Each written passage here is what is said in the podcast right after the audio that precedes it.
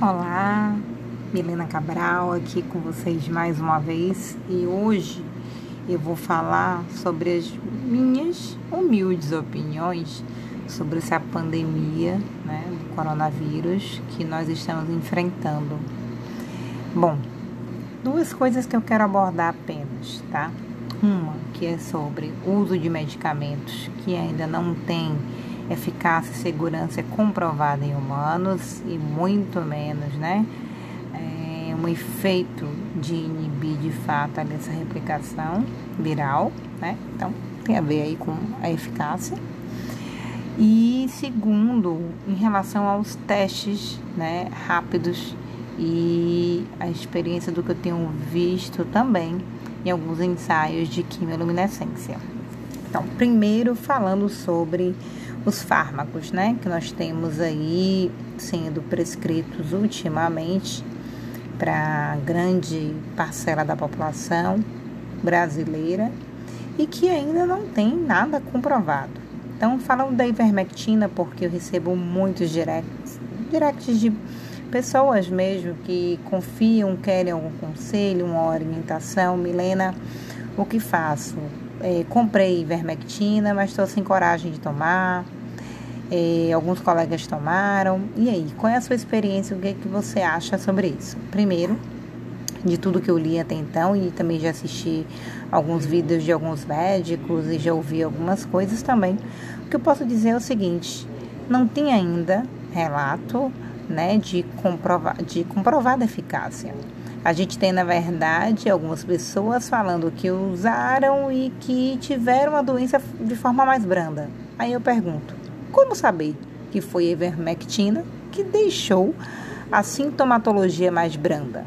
Não temos como saber. Os artigos que foram publicados foram todos realizados com ensaios in vitro, não foram feitos em humanos, então ainda não temos essa evidência de fato muito tem se falado porque na África não tem o um número, né, como a gente está vendo no Brasil, e eles já fazem uso de ivermectina, né, um país pobre, é, subdesenvolvido e é um medicamento de baixo custo e que eles fazem uso, né, já que é um medicamento antiparasitário. Só que as doses que esses, é, essa droga foi utilizada in vitro é uma dose muito elevada e eles estão tentando reduzir essa dosagem para que não cause toxicidade. E ainda vão precisar testar em humanos. Alguns ensaios também in vitro mostraram a ação da ivermectina em inibir a replicação viral in vitro de outras infecções, como no caso das arboviroses, encontraram resultados promissores com o vírus da chikungunya e o zika vírus e também com o novo coronavírus, mas in vitro, tá? Então não temos ainda nada comprovado. Segundo ponto importante em relação à ivermectina é que esse medicamento ele é eliminado através do nosso intestino em cerca de 24 horas. Então significa que para fazer o seu uso de forma profilática, como muitos vêm é, abordando, a gente teria que estar tá tomando sempre, né? Porque a gente não sabe quando é que a infecção de fato ela vai acontecer, quando é que o vírus vai entrar no seu organismo. Então, já que você tem um período curto desse medicamento ali dentro do seu corpo, você precisa estar de alguma forma, né? É, as pessoas estão tomando semanalmente, duas a três vezes na semana, tem vários protocolos aí diferentes, mas fazendo com que essas pessoas usem com uma certa frequência e por tempo indeterminado, né, já que a pandemia está aí, o uso da ivermectina. E a grande questão é que, assim como todo e qualquer fármaco, existe a possibilidade de efeitos colaterais. Só que os efeitos colaterais desse medicamento, eles se assemelham muito com os sintomas que o paciente infectado pelo novo coronavírus sente. Então, você poderia mascarar o diagnóstico verdadeiro, né? Ou levar uma hipótese falsa sem saber se aquilo realmente é do medicamento, aquele né, sintoma, ou se de fato você está infectado pelo novo coronavírus. Bom, algumas pessoas do meu convívio usaram a ivermectina, tiveram infecção pelo novo coronavírus e tiveram sintomatologias que a grande maior parte da população, aqueles 80%, tiveram. Tiveram febre, dor de garganta, espirraram, coriza, dor no corpo, fadiga, náusea, aquele, aquela sensação de prostração, perda do olfato e do paladar.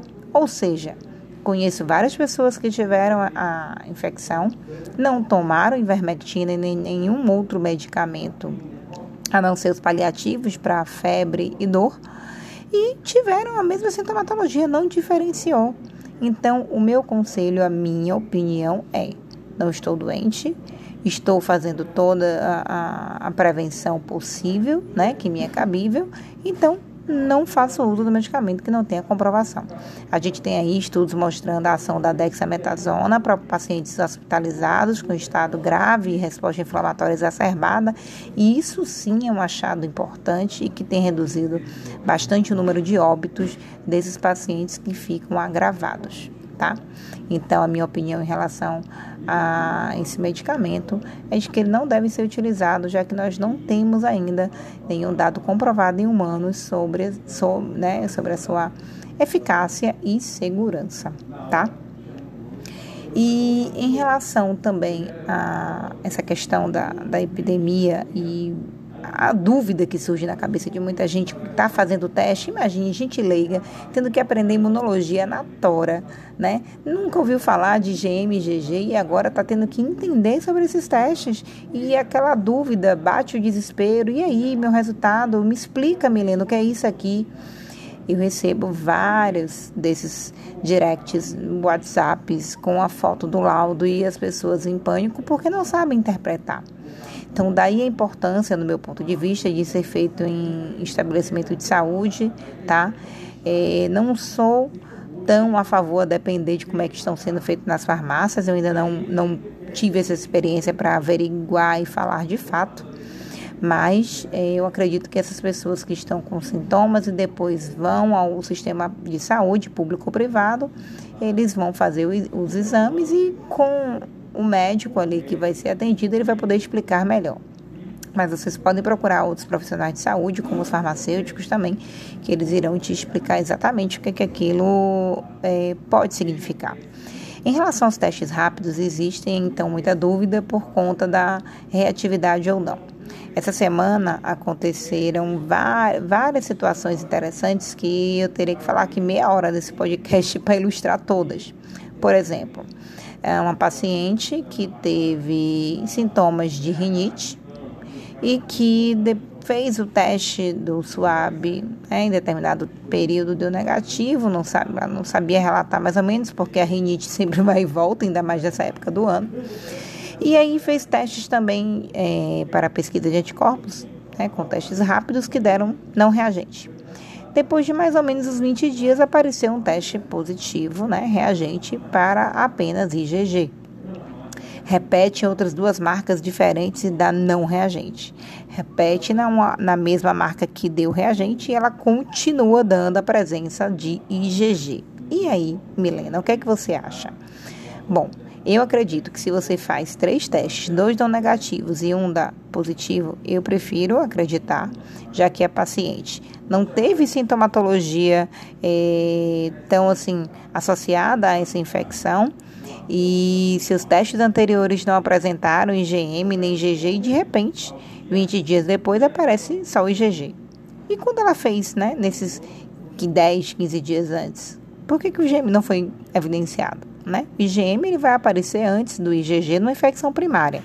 Já numa infecção secundária, se fosse o caso, né, de nós sabemos que teríamos a imunidade, uma resposta de memória para o coronavírus, no segundo momento que a gente se infectasse por esse vírus, a gente produziria IgM e IgG, mas o IgG apareceria logo do início, né, em títulos altos e fortes. Mas a gente ainda não sabe né, essa questão da reinfecção pelo novo coronavírus, se os anticorpos vão ter essa capacidade ou não. Outra situação também que eu é, tenho presenciado em relação à quimioluminescência, né? Que é um exame que vai detectar esses anticorpos, IgM-IgG, também pode ser feito IgA, e que eles vão dar valores quantitativos em, em, relacionando com índice, valor de índice. E aí que alguns pacientes que tiveram sintomas na fase, né, ali 5, 6, 7 dias de sintomas, tiveram suave positivo pela biologia molecular, fizeram um teste rápido apresentando anticorpos IgM e IgG e quando foram fazer para confirmar também através da quimiluminescência, deu negativo. Então, eu já tenho alguns casos que foram evidenciados da não concordância entre os testes de monocromatografia e quimiluminescência, mas também encontrei pacientes que deram essa concordância, que foram sintomáticos com carga viral presente e depois aí de 15 dias, através da quimiluminescência, foi detectado o anticorpo. Então, assim, ainda existem muitas dúvidas, ainda existem muitas divergências, testes que não são tão bons quanto outros, então a gente precisa validar antes de implementar no nosso laboratório, tá? Valide com amostras biológicas que sejam sabidamente positivas e negativas para o um novo coronavírus. E a partir daí você pode então validar o seu ensaio. Então é isso. Antes de tudo, nada de desespero, nada de imprudência, nada de tomar medicamento sem estar doente, tá? E nada de pânico ao abrir ali o seu laudinho, tá? E ver ali um IgM, IgG reagente ou detectável no caso do suave nasal, tá? A gente está vendo uma grande maior parte das pessoas curando, né? Ali, que estão evoluindo bem dos sintomas e claro que a gente sabe que uma pequena parcela, em torno de 5%, acaba se hospitalizando e às vezes vindo a óbito. Mas a grande maioria se cura, consegue ficar bem, né? E voltar às suas atividades normais. Então a gente precisa ter pensamento positivo e qualquer dúvida, procura um profissional de saúde, tá? Para tirar essas caraminholas da cabeça e esclarecer, né? Todo e qualquer possível dúvida que vocês estejam tendo, que a gente sabe que é muito normal, tá bom? Então, um grande beijo. Qualquer coisa, falem comigo pelas redes sociais, Instagram, WhatsApp e e-mail. Vocês sabem onde me encontrar. Professora Milena Cabral, tá bom? Um grande beijo.